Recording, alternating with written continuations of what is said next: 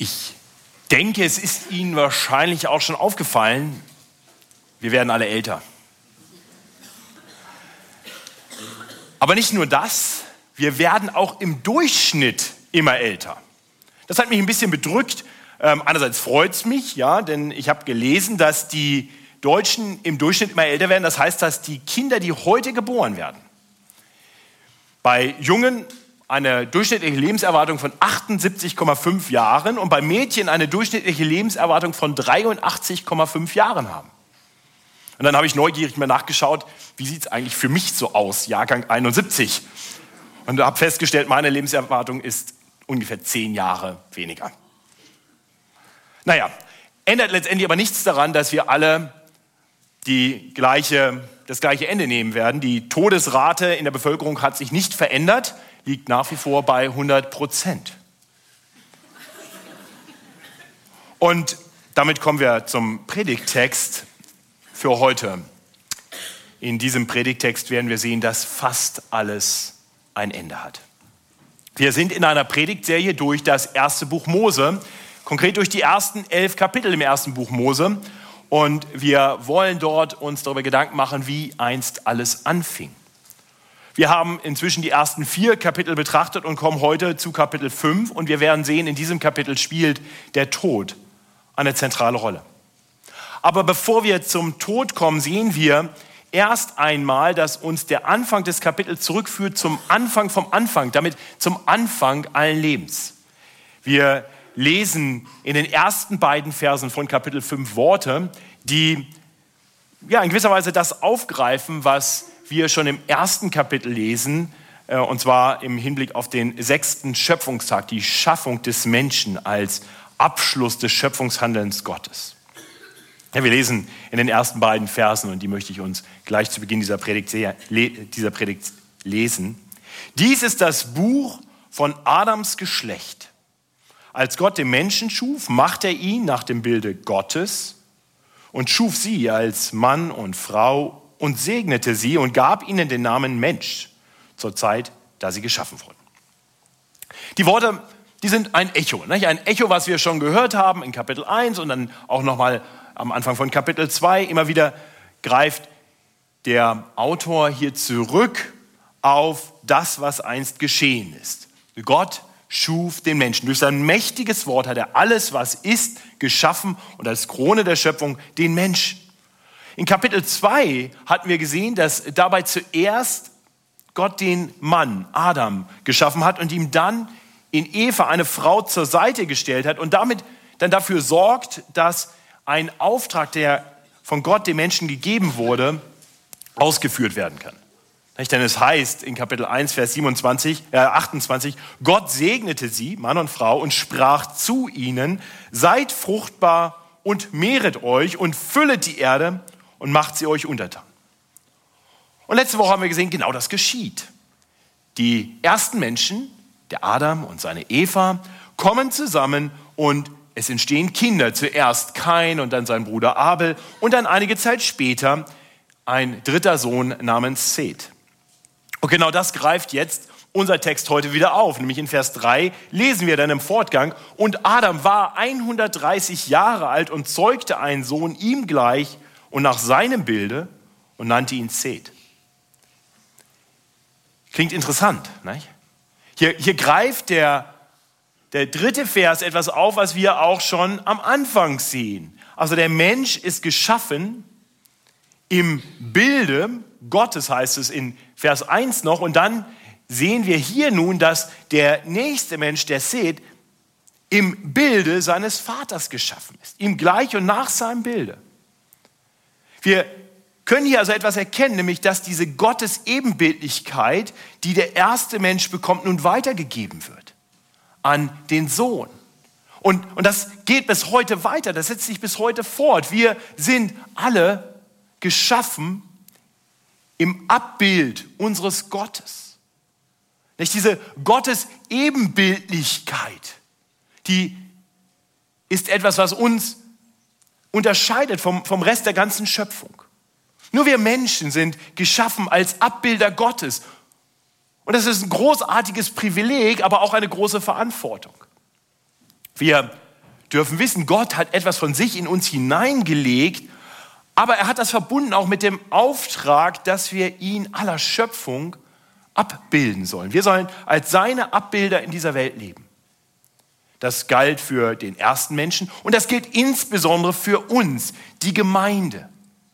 Die Gemeinde Gottes, die Christen haben die Berufung, aller Welt Zeugnis zu geben von unserem Herrn. Wir sollen ein Abbild sein. Als der Leib Jesu sollen wir ein, eine Abbildung sein von unserem Herrn Jesus Christus. Als Geschöpfe Gottes sollen wir unseren Schöpfer Gott abbilden. So wie er heilig ist, sollen wir heilig sein. So wie er uns liebt, sollen wir auch einander lieben. Wir wissen seit dem Sündenfall, darüber haben wir vor zwei Wochen nachgedacht, in Kapitel 3, dass das nicht mehr so ganz funktioniert. Wir sind keine perfekten Abbilder Gottes mehr. Etwas ist kaputt gegangen. Wir sind bestenfalls noch Zerrbilder durch die Sünde entstellt. Und wenn wir hier lesen, dass Seth seinem Vater gleich und nach seinem Bilde geschaffen wurde, gemacht wurde, gezeugt wurde, da muss uns klar sein, auch das spielt hier rein. Er ist zum einen der Nachkomme, der etwas erbt von der Gottesebenbildlichkeit und zum anderen ist er der Nachkomme Adams, der eben auch etwas erbt von dieser Verzerrung, von der Sünde. Letzte Woche haben wir darüber nachgedacht, wie wir im Fortgang nach dem Sündenfall sehen, dass Gott zum einen die Menschen weiter segnet, ihm mit viel Geduld und Gnade begegnet. Aber wir haben eben auch gesehen, wie sich die Sünde, diese erste Sünde fortsetzt wie der erste Sohn von Adam und Eva den zweiten tötet. Wir haben gesehen, wie dann nicht nur kein ein Mörder ist, sondern auch später Lamech zu einem Mörder wird und noch mehr für sich in Anspruch lebt, noch gottloser lebt als seine Vorfahren. Wir haben uns gesehen, die Sünde breitet sich aus. Das heißt, diese Abbildfunktion vom Sünder sehen wir in seinen Nachkommen. Aber wir sehen auch, dass Gott immer noch gnädig ist, dass Gott immer noch zu den Menschen eine besondere Beziehung hat. Und so klang ganz am Ende von Kapitel 4 ein Hoffnungsschimmer durch. Vielleicht erinnert ihr euch. Am Ende des vierten Kapitels diese Hoffnung, dass nämlich vielleicht Gott doch noch auch was Gutes fortsetzen wird. Und so heißt es da im letzten Vers, und dass Adam Seth zeugte und Seth zeugte auch einen Sohn und nannte ihn Enosch. Zu der Zeit fing man an, den Namen des Herrn anzurufen. Wir sehen also am Ende von Kapitel 4, dass eine zweite Ahnenreihe beginnt. Nach der durch Kain, die hinführt zu Lamech, dem nächsten Mörder unserer großen Sünde, die wird dann abgebrochen. Und, und hier beginnt jetzt eine zweite Ahnenreihe von Adam durch Seth über Enosch. Und diese Ahnenreihe, diese Ahnengalerie oder im schönen Bibeldeutsch dieses Geschlechtsregister ist dann das, was wir in Kapitel 5 zu lesen bekommen. Das ist ein Text, der uns vielleicht im ersten Moment nicht besonders anspricht und der in der Auslegung nicht so einfach ist. Und dann gibt es Ausleger, die investieren ganz viel Zeit, um zu überlegen, was bedeuten die Namen, wie kann man die auslegen? Haben die eine besondere Funktion oder die Altersangaben? Was steckt da vielleicht geheim dahinter? Und das ist total spannend, aber das werden wir heute früh nicht machen. Weil ich glaube, dass das, was Gott uns sagen will, typischerweise nicht irgendwo tief verborgen und kaum zu erkennen ist, sondern eigentlich das ist, was erst einmal offensichtlich ist. Ein ganz gutes Prinzip in der Bibelauslegung. Die Kernbotschaft ist typischerweise nicht versteckt, sondern das, was einem als erstes auffällt. Und das Erste, was uns auffällt, wenn wir dieses ganze Kapitel lesen, das werden wir gleich tun, sollten zwei Dinge sein. Nämlich zum einen, dass wir immer wieder das Gleiche hören. Ein ewiges Echo. Da steckt was drin. Und das Zweite, was wir sehen, ist, dass dieses Muster an einigen wenigen Stellen durchbrochen wird. Und das hat auch eine Bedeutung. Das sticht hervor. Das sollte unsere Aufmerksamkeit auf sich ziehen. Und so sind das nun die beiden Dinge, die wir im weiteren Verlauf dieser Predigt betrachten wollen. Zum einen das, was wie ein Echo immer wieder auftaucht und zum anderen das, was dieses Muster durchbricht. Zuerst einmal zu dem Echo und dazu lese ich uns jetzt die Verse 3 bis 20. Und ich kann mir vorstellen, wenn Sie diesen Text schon mal für sich selbst gelesen haben, ist das so ein Text, da geht man ziemlich schnell drüber hinweg. Und Adam war 130 Jahre alt und zeugte einen Sohn ihm gleich und nach seinem Bilde und nannte ihn Seth und lebte danach 800 Jahre und zeugte Söhne und Töchter, dass sein ganzes Alter ward 930 Jahre und starb. Seth war 105 Jahre alt und zeugte Enosch und lebte danach 807 Jahre und zeugte Söhne und Töchter, dass sein ganzes Alter ward 912 Jahre und starb. Enosch war 90 Jahre alt und zeugte Kenan und lebte danach 815 Jahre und zeugte Söhne und Töchter, dass sein ganzes Alter ward 905 Jahre und starb. Kenan war 70 Jahre alt und zeugte Mahalalel und lebte danach 840 Jahre und zeugte Söhne und Töchter, dass sein ganzes Alter ward 910 Jahre und starb. Mahalalel war 65 Jahre alt und zeugte Jered und lebte danach 830 Jahre und zeugte Söhne und Töchter, dass sein ganzes Alter ward 895 Jahre und starb. Jered war 162 Jahre alt und zeugte Henoch und lebte danach 800 Jahre und zeugte Söhne und Töchter, dass sein ganzes Alter war 962 Jahre und starb. Okay, ich glaube, das Muster ist klar. Ne? Ähm, immer Person A war x Jahre alt, zeugt Person B, lebt danach noch y Jahre, zeugt weitere Söhne und Töchter und dann ist sein ganzes Alter Z. Und dann stirbt er. Ja? Immer das Gleiche. Immer das Gleiche. Und was wir hier sehen, sind zwei Dinge. Zum einen äh, sehen wir hier, dass Gott in seiner Gnade immer noch wirkt, dass er die Menschen weiter segnet und ihnen hilft, sich zu vermehren, sich auszubreiten. Neben dem jeweils namentlich genannten Sohn sehen wir, dass in jedem Fall es immer noch heißt und zeugte weitere Söhne und Töchter. Das heißt, einer namentlich erwähnt plus Söhne Plural plus Töchter Plural ist, wie viele Kinder mindestens hat jeder? Matheaufgabe mal für Sonntagmorgen. Fünf, hoffentlich drei, also bitte. Fünf, ja, einer plus mindestens zwei plus mindestens zwei, sonst wäre der Plural da nicht eingebracht, ja, weitere Söhne. Also ein bisschen Mathe schadet ja nichts mal, das bringt uns so gedanklich wieder in Schwung, nachdem wir gerade bei dieser Textlesung so ein bisschen träge geworden sind. Also mindestens fünf Kinder. Mindestens. Vielleicht viel mehr. Und die Kinder sind Ausdruck von Gottes Gnade. Es ist ein Segen. Ja, das war für die Menschen damals ohne jede Frage klar. Wenn wir die Bibel weiter lesen und immer da, wo, wo Kinder geboren werden, wird immer betont, es ist ein Segen. Segen. Segen. Es wird sich gefreut, es wird gejubelt, wenn Kinder kommen. Weil wir erkennen, hier schenkt Gott etwas. Unsere Gesellschaft hat das leider ziemlich in den Hintergrund gedrängt. In, in, unserer Gesellschaft, in der wir heute leben, da werden Kinder oft als Störfaktoren angesehen. Man muss abwägen, weil Kinder ja potenziell Karriereträume kaputt machen, viel Geld kosten und auch noch viel Arbeit machen. Und wenn wir dann schauen, was die Welt als Segen ansieht, dann wird uns ganz schnell klar, Anerkennung finden wir im Job, mit einer tollen Karriere. Wow, das machst du? Wow, so viel verdienst du? Wow, so ein tolles Auto kannst du dir leisten? Aber wo hören wir noch, wow, fünf Kinder. Super, gesegnet bist du. Also mir hat ein Freund vor einigen Jahren mal gesagt, nachdem das vierte Kind geboren war, jetzt sind wir offiziell asozial. Und ich glaube, das reflektiert das, was die Gesellschaft, was die Gesellschaft zum Ausdruck bringt. Und ich möchte uns Christen Mut machen, das nicht aus dem Blick zu verlieren, dass Kinder ein Segen Gottes sind. Und vielleicht auch noch die Kehrseite oder die, Alternative, die oft so als Alternative dargestellt wird, äh, zu bedenken. Was ist eigentlich die Arbeit seit dem Sündenfall? Verflucht. Okay? Äh, ich möchte nicht falsch verstanden werden. Ich preise Gott dafür, dass ich als Arbeit habe, Pastor sein zu dürfen. Ja? Ich empfinde das auch als einen Segen. Aber wir wissen, die, die Arbeit leidet unter dem Fluch. Kinder sind Segen. Und die Welt sagt uns, oh, wenn du abwägen musst, Karriere. Und ich hoffe, wir als, als Christen leben das anders. Nicht nur für uns selber, sondern auch in dem, was wir anderen kommunizieren. Ich hoffe, dass wir eine Gemeinde sind, in der diejenigen, die Mut haben, sich einsetzen, um Kinder zu haben, Wertschätzung erleben, Ermutigung finden und nicht die Dummen sind, die ihre Zeit und Energie in so kleine Kinder investieren, von denen man nie ein Danke hört und die immer noch mehr Arbeit machen. Und als Vater von zwei Kindern, die sehr lieb sind, weiß ich trotzdem genau, wie das ist. Und meine Frau weiß das noch viel besser.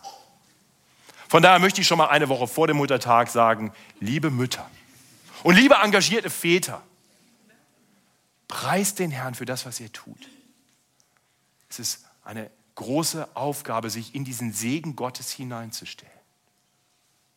Und ich möchte das auch an dieser Stelle ganz deutlich sagen. Danke dir, Judith. Danke Renate, danke Gisela für euer Engagement in der Kinderevangelisationsbewegung. Ihr investiert euer Leben in das, was von Gott als Segen gegeben wurde.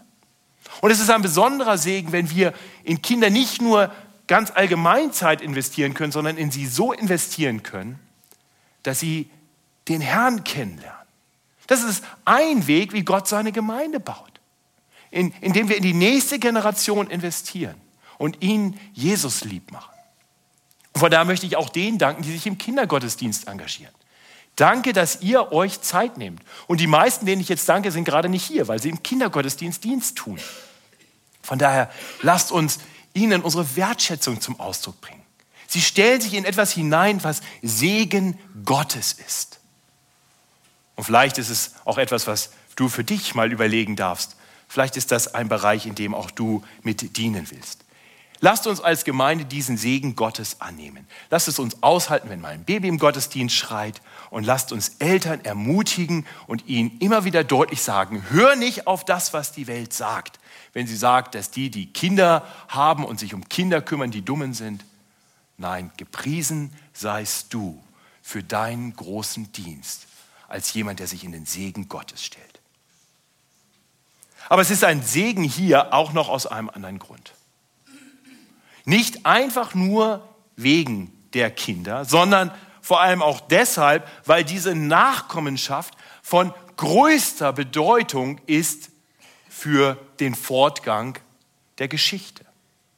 Im ersten Buch Mose Kapitel 3, Vers 15 hatten wir gesehen, dass inmitten von Gottes Gerichtswort über die Sünde, über die Rebellion der ersten Menschen. Er einen Hoffnungsschimmer hineinspricht, er eine Verheißung hineinspricht und sagt, es wird ein Nachkomme kommen, ein Nachkomme der Frau, der dem Bösen den Gar ausmachen wird. Er wird der Schlange, die Schlange ist das Kriechtier, was die ersten Menschen zur Sünde verführt hat und ist letztendlich eine, ein Repräsentant. Er ist Satan, er ist ein Durcheinanderbringer, er ist der Diabolos, der Teufel.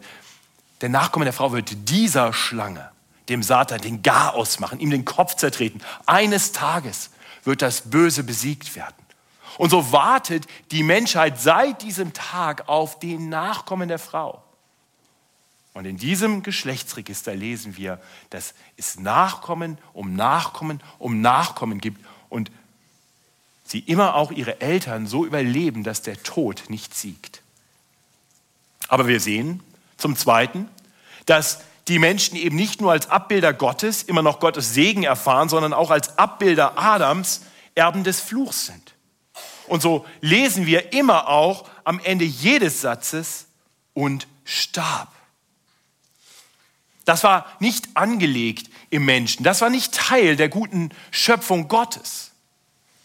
In als Abbilder Gottes hätten wir auch das von Gott geerbt. Nämlich so wie Gott ewig ist, wären auch die Menschen ewig gewesen.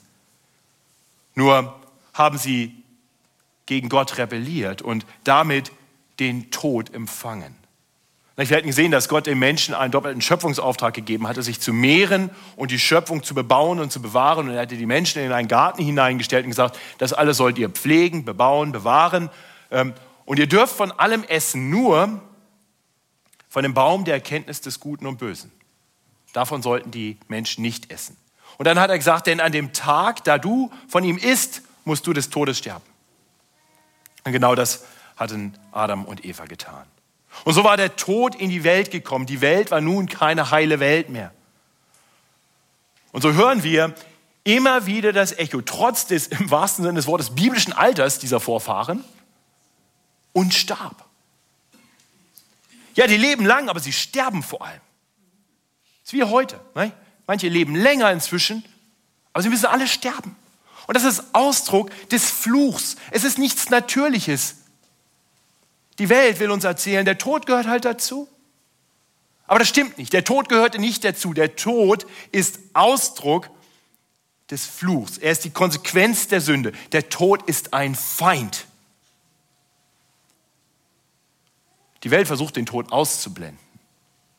Aber ich denke, wir Christen tun gut daran, den Tod in seiner ganzen Schrecklichkeit ernst zu nehmen. Der Tod raubt uns, liebe Menschen.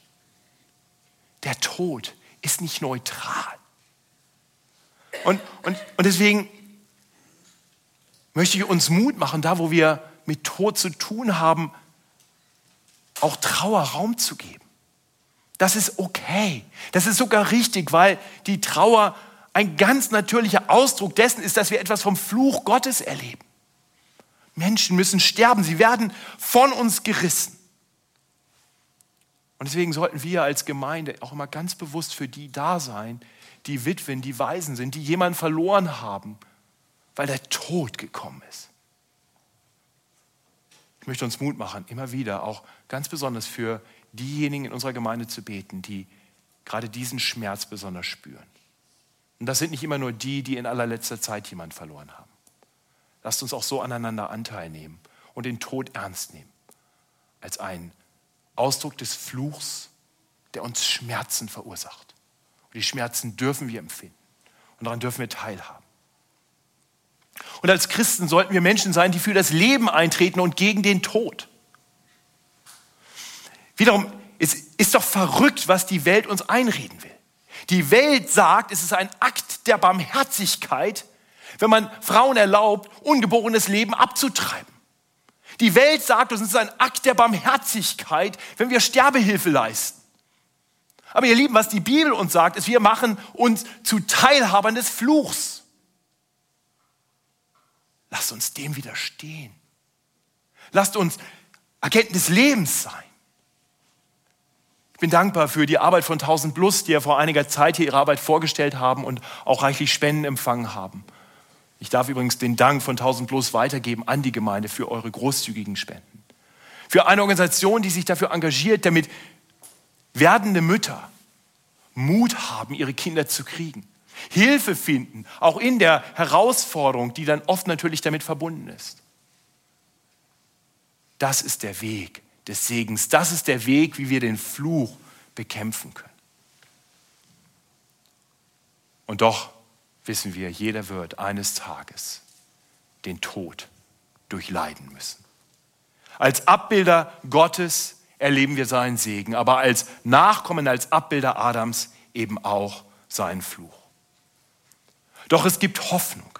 Es gibt Hoffnung und, und das kommt jetzt in unserer Ahnenreihe ab Vers 21 zum Ausdruck. Denn neben dem Echo, was wir immer wieder lesen, diesem Echo von Segen und Fluch zugleich und am Ende immer und starb, sehen wir ab Vers 21 jetzt, dass bei zwei Nachkommen die Standardformel durchbrochen wird. Und da werden uns Dinge deutlich gemacht, die uns Hoffnung machen dürfen. Ich möchte uns erst den ganzen Abschnitt lesen und dann wollen wir auf die beiden Aspekte im Einzelnen eingehen.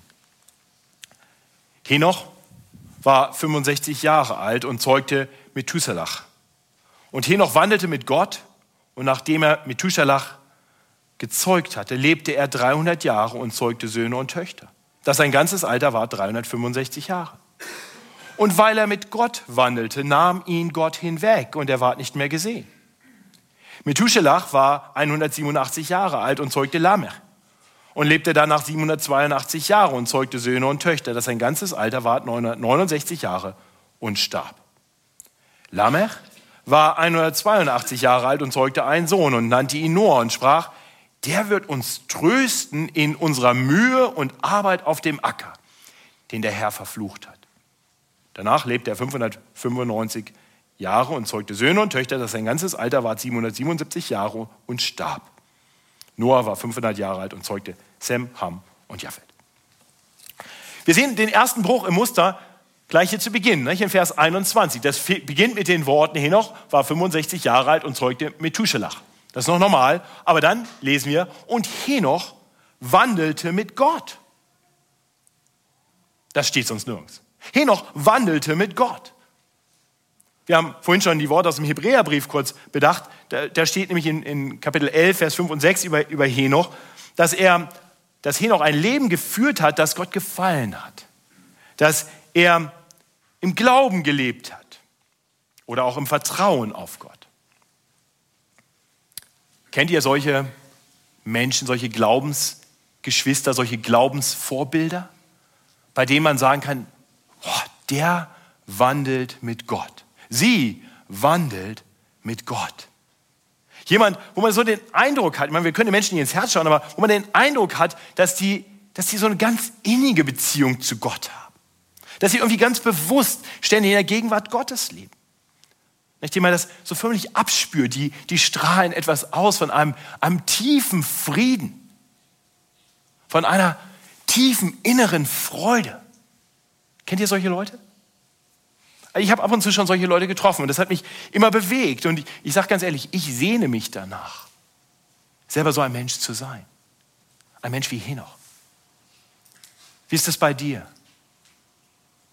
Hast du das Verlangen, ein Mensch zu sein, der mit Gott wandelt, so wie einst Henoch?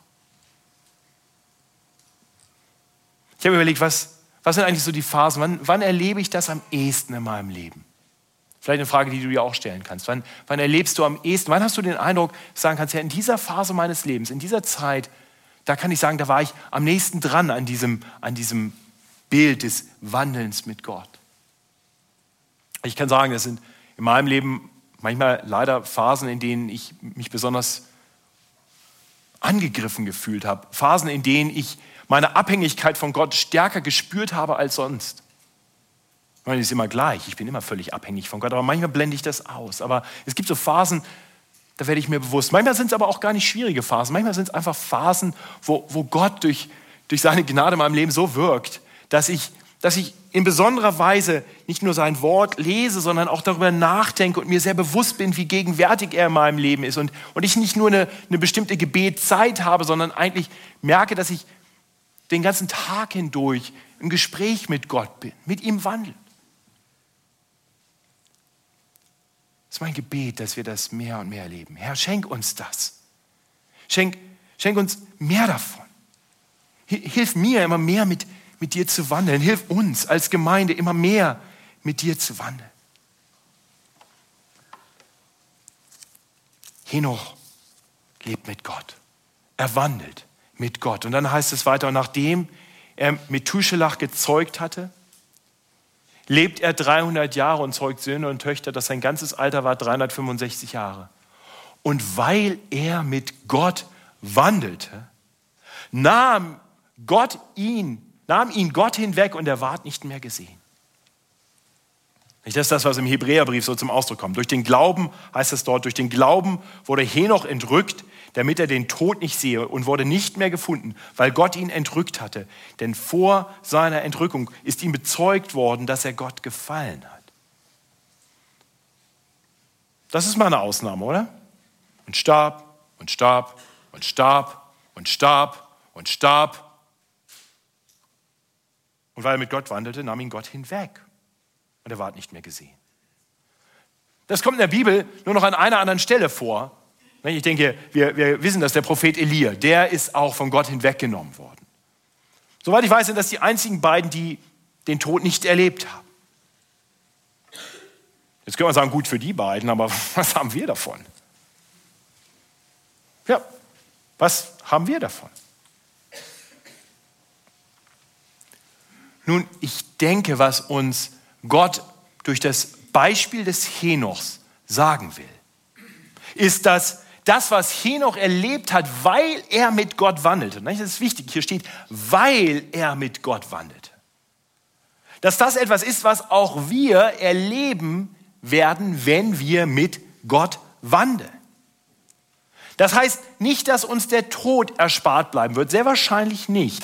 Aber Gottes Wort sagt uns ganz direkt zu, wir haben das gerade gehört, Johannes 11, dass jeder, der an den Mensch gewordenen Gott glaubt, jeder, der mit Jesus wandelt, mit Gott dem Sohn, jeder, der an ihn glaubt, leben wird, auch wenn er stirbt. Das heißt, was Henoch hier tut, er ist der erste Wegweiser hin zu einem ewigen Leben. Er ist der Erste, der ewig lebt. Und Jesus sagt uns, das gilt nicht nur für Henoch, das gilt für jeden, der mit mir lebt, der an mich glaubt. Ist das nicht eine großartige Verheißung? Der, der Tod hat nicht das letzte Wort. Es gibt Hoffnung über den Tod hinaus. Ein langes Leben ist nicht der größte Segen. Methuselah war, soweit wir wissen, der älteste Mensch der Welt. Und dann Tod. Henoch hingegen ist zu seiner Zeit mit Abstand der mit dem kürzesten Erdenleben. Die, die Angehörigen waren wahrscheinlich sehr traurig. Er war weg. Und, und vielleicht stand man eines Tages zusammen und sagte, er ist viel zu früh von uns gegangen. Aber Henoch selbst wird sich nicht beklagt haben, denn, denn auch wenn er nur 365 Jahre auf Erden hatte, das war damals wenig, für uns klingt das lang, hat er doch nur den Lebensraum gewechselt. Von einem Lebensraum in einer gefallenen Welt hin zu dem, von dem die Menschen einst vertrieben worden waren. Zurück zu Gott. Und das ist wahrer Segen. Das ist das wahre Leben. Adam und Eva, die wussten das noch ganz genau, denn die hatten beides erlebt. Die hatten ein Leben in der Gegenwart Gottes erlebt, ein Leben mit ihm, mit seinem ganzen Segen, mit der ganzen Fülle, die damit einhergeht. Ein Leben in inniger Beziehung zu ihrem Schöpfer. Und dann hatten sie erlebt, wie sie das Paradies verlassen mussten und in der verfluchten Welt, in dieser gefallenen Welt, in dieser nicht mehr heilen Welt lebten. Und ich weiß nicht, wie viel davon über die Generation weitergesagt worden war, aber Henoch darf das jetzt wieder erleben. Er erlebt jetzt die Rückkehr von dieser gefallenen Welt zurück zu Gott, der ihn zu sich nimmt. Das ist ein großer Segen. Das ist Hoffnung, dass hinter dem Horizont des Todes ein Leben in einer besseren Welt wartet. Das ist die sichere Hoffnung, die wir am Grab eines jeden Gläubigen auch haben dürfen. Das heißt, wenn wir zum einen wissen, ja, als Christen dürfen wir trauern, weil der Tod Ausdruck des Fluchs ist, so dürfen wir doch auch anders trauern, als es die Welt tut, die erst den Tod beiseite drückt und dann letztendlich völlig hoffnungslos ist. Aber wenn ein lieber Mensch im Glauben stirbt, dürfen wir inmitten aller Trauer auch wissen, ja, wir bleiben zurück, wir haben Trauer, aber er, sie ist in einer besseren Welt. Er, sie darf jetzt sehen, was er geglaubt hat. Er darf jetzt vereint sein mit dem Herrn. Jetzt wandelt er nicht mehr nur im Glauben, in der Hoffnung auf das, was er nicht sieht. Nein, jetzt lebt er mit dem von Angesicht zu Angesicht, der hier schon auf Erden sein Herr war.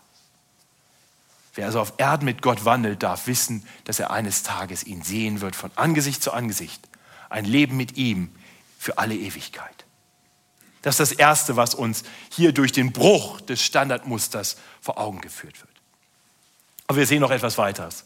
Wir sehen im Fortgang, nach dem Bericht über Methuselah, der wieder Standardmuster, nicht? der lebt so lange und dann stirbt er, kommen wir dann zu Lamech. Und über Lamech heißt es, der war 182 Jahre alt und zeugte einen Sohn und nannte ihn Noah und sprach, der wird uns trösten in unserer Mühe und Arbeit auf dem Acker, den der Herr verflucht hat. Und dann geht es im Standardschema weiter. Also hier fällt auf, dass Lamech selber nichts Besonderes ist. Auch der stirbt, auch er zeugt einen Sohn und dann weitere Söhne und Töchter. Aber, aber er, er bringt etwas zum Ausdruck über seinen Sohn Noah. Und sowas haben wir vorher noch nicht gehört. Er, er hat eine Hoffnung, dass sein Nachkomme irgendwie das Schicksal der Welt, der Menschheit wandeln wird, dass er Trost bringen wird in dem Bereich, in dem der Fluch Leiden gebracht hat. Der Herr wird uns trösten in unserer Mühe und Arbeit auf dem Acker, den der Herr verflucht hat. Ist nicht, ist nicht sehr viel, was wir hier haben, ist nicht ganz klar, was genau jetzt so seine Erwartungen waren, aber, aber klar ist, er verbindet eine Hoffnung mit seinem Nachkommen. Und wir werden in den nächsten Wochen uns noch intensiver mit diesem Sohn beschäftigen, ähm, wir kriegen ja schon eine Andeutung, das muss irgendwie ein besonderer sein. Und dann in Kapiteln 6, 7, 8, 9 geht es dann vor allem um Noah. Und wir werden dabei sehen, dass Noah der zweite ist, von dem es heißt, dass er mit Gott wandelte. In Kapitel 6, Vers 9 heißt es, Noah war ein frommer Mann ohne Tadel zu seinen Zeiten, er wandelte mit Gott. Wir werden, wir werden sehen dann, dass sein Name in Verbindung gebracht wird, und das ist ja für uns auch alle bekannt, dass Noahs Name in Verbindung gebracht wird, damit, dass er und seine Familie, aber auch nur er und seine Familie, ein neues Ackerland bekommen. Das alte wird überschwemmt, das alte ist weg. Für alle, die nicht zu ihm direkt gehören, gibt es keinen Trost. Die werden vernichtet in der Flut. Nur bei ihm, da gibt es Hoffnung. Noah ist dabei sowohl der Vorfahre wie auch das Abbild eines Mannes, der dann viele hundert Jahre später kommen sollte. Und durch den sich dann in vollständiger Art und Weise das erfüllen sollte, was Lamech hier zum, zum, zum Ausdruck bringt, diese Hoffnung. Noah erlebt, wie der Zorn Gottes bei der Flut über die ganze Welt hinwegschwappt und auch über ihn hinwegschwappt. Er, er ist für eine Zeit in der Arche verborgen. Er wird behütet vor dem Zorn Gottes und er kommt dann wieder hervor, quasi zu neuem Leben in einer neuen Welt, die zumindest für eine gewisse Zeit reingewaschen ist von der Sünde. Und in ähnlicher Weise wird dann der Zorn Gottes eines Tages über einen Mann kommen, der wie Noah fromm und ohne Tadel war und in allen Dingen Gottes Willen tat. Mehr noch, dieser Nachfolger Noahs, Jesus Christus, ist selbst Gott. Und wir werden sehen, dass nachdem er, oder wir wissen auch, dass er, nachdem er ein vollkommen gerechtes Leben geführt hat, nicht wie einmal bei Noah, er im Holz verborgen ist vor dem Zorn Gottes, als einziger, sondern als einziger am Holz hängt und Gottes Zorn abbekommt. Wir werden sehen, da wo Noah als einziger vor Gottes Gericht verschont bleibt, dann nimmt er als einziger das Gericht Gottes auf sich. Aber nach einiger Zeit kommt er dann wie Noah aus dem Gericht hervor zu einem neuen Leben. Und durch ihn wird dann die Sünde derer ein für alle Mal wirklich abgewaschen, und zwar vollständig abgewaschen, die sich ihm im Glauben zuwenden. Nicht bei Noah haben wir ein erstes Bild davon. Die Welt wird reingewaschen von der Flut. Die Hoffnung, die Lamech hat im Hinblick auf seinen Sohn Noah, die, die trifft in gewisser Weise schon zu. Und, und doch sehen wir dann nur ein, ein Abbild, ein Schatten von dem, was dann beim, beim nächsten Noah, beim nächsten, der den Zorn Gottes erlebt und durch den Zorn Gottes hervorkommt, geschehen wird.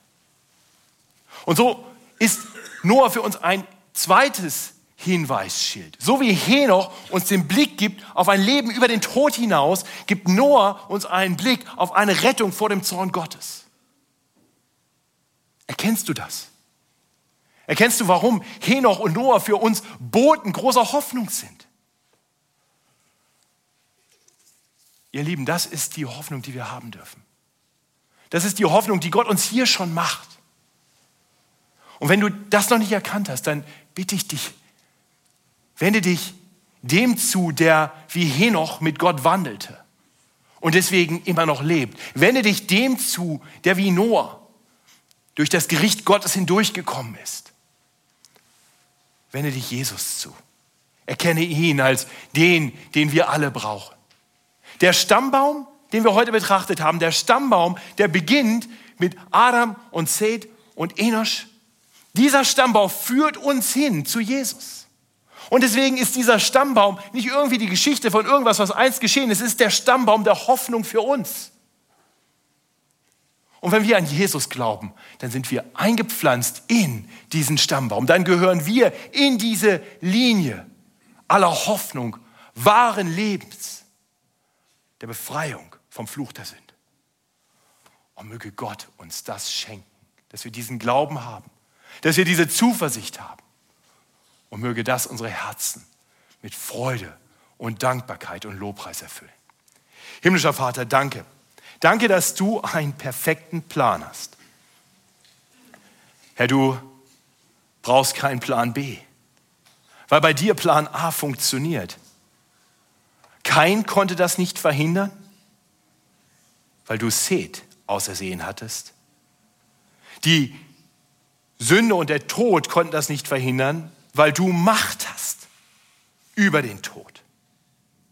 Und so danken wir dir, dass du uns von Anfang an Hoffnung gibst auf den Nachkommen der Frau.